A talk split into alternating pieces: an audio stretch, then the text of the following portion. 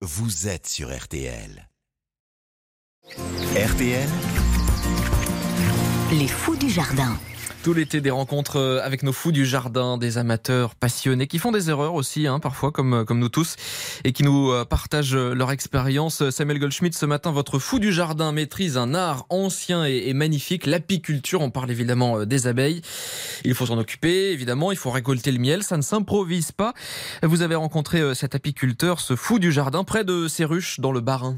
L'apiculture a le vent en poupe, mais ce n'est pas n'importe quel passe-temps, même s'il a démarré complètement par hasard pour Laurent Erisman. Ah bah ça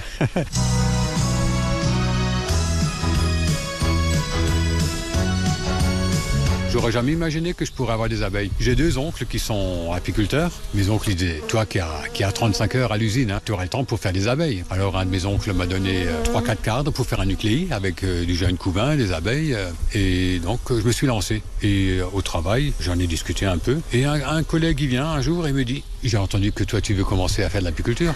J'ai huit ruches et mon père est décédé, il était apiculteur. Tu viens les chercher quand tu veux. Et c'est là que j'ai commencé, mais moi qui voulais commencer tout petit avec une ruche, euh, je me retrouve avec huit ruches. La bonne chose, c'était que je pouvais me permettre de faire des erreurs. La nature allait réparer. Et donc, euh, en prenant un peu d'assurance, au fur et à mesure, euh, 20 ans après, j'y suis encore. hein. Et pour nous, il ouvre une de ses ruches, on va parler d'une voie calme, on côtoie quand même une usine d'à peu près 50 000 butineuses. Si on veut se comparer à quelqu'un, il vaut mieux pas trop se comparer à l'abeille parce qu'ils n'arrêtent pas de travailler. Le meilleur exemple, c'est en hiver, les abeilles vivent six mois. Et en été, les abeilles vivent euh, un mois, 40 jours. Elle se tue à la tâche. Elles se tuent à la tâche. Elles travaillent jour et nuit. Toute la journée, elles récoltent le nectar. La nuit, elles, elles la sèchent. Tout le monde la sèche et ils font de l'ordre à l'intérieur. Il y a quelques mâles qui volent là, qui font d'autres bruits. Tu vois, là, il y a des endroits où il y a du miel qu'ils ont collecté aujourd'hui. Pas trop les écraser. Ça, c'est la partie operculée.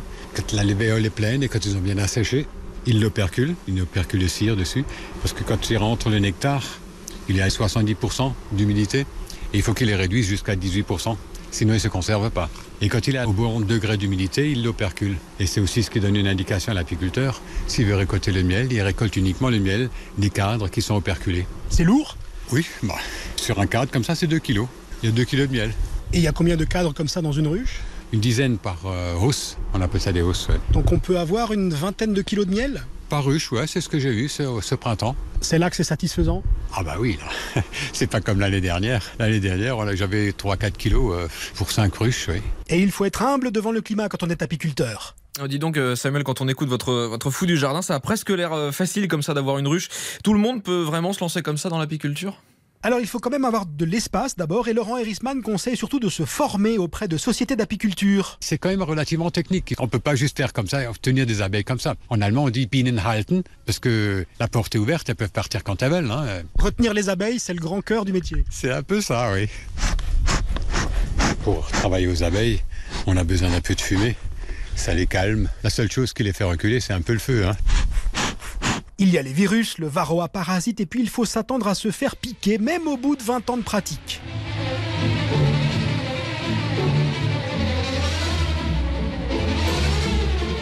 Mais après beaucoup de soins et de travail, la récompense peut être impressionnante. Ouais, j'ai déjà fait 600 kilos de miel par an. Mais c'était des années, c'était des années folles en fait. Après, je l'offrais un peu partout. euh. Faut être un peu fou pour faire ça, non? Oui, c'est quand j'ai commencé, mes oncles ils me disaient, oui, c'est du travail, mais tu as le temps. Ça prend beaucoup de temps, ouais. Il faut être un peu piqué, oui. Même sacrément piqué notre apiculteur du jour, notre fou du jardin, plein d'histoires comme celle-là à découvrir sur notre site euh, rtl.fr et puis une nouvelle rencontre dès demain avec un nouveau fou du jardin.